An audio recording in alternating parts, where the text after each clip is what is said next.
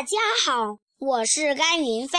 今天我给大家讲一个寓言故事，名字叫《小罗宾的故事》。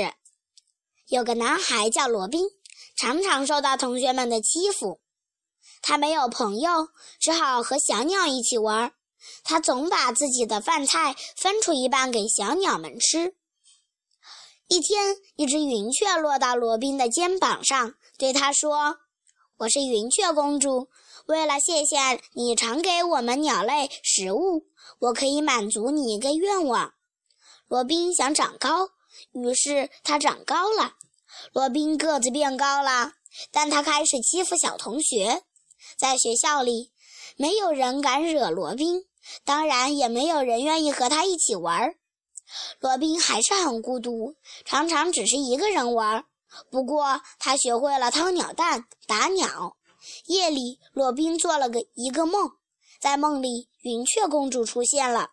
她说：“罗宾，你违背了诺言，所以要变回原来的模样。”早上，罗宾起床时，发现他的裤子长出了一大截。哦，他又变回了原来的样子了，又单薄又瘦小。善良是中国的传统美德。只有保持一颗善良的心，才能够得到好的回报。欺负弱小、不爱护动物的孩子，终究会受到惩罚的。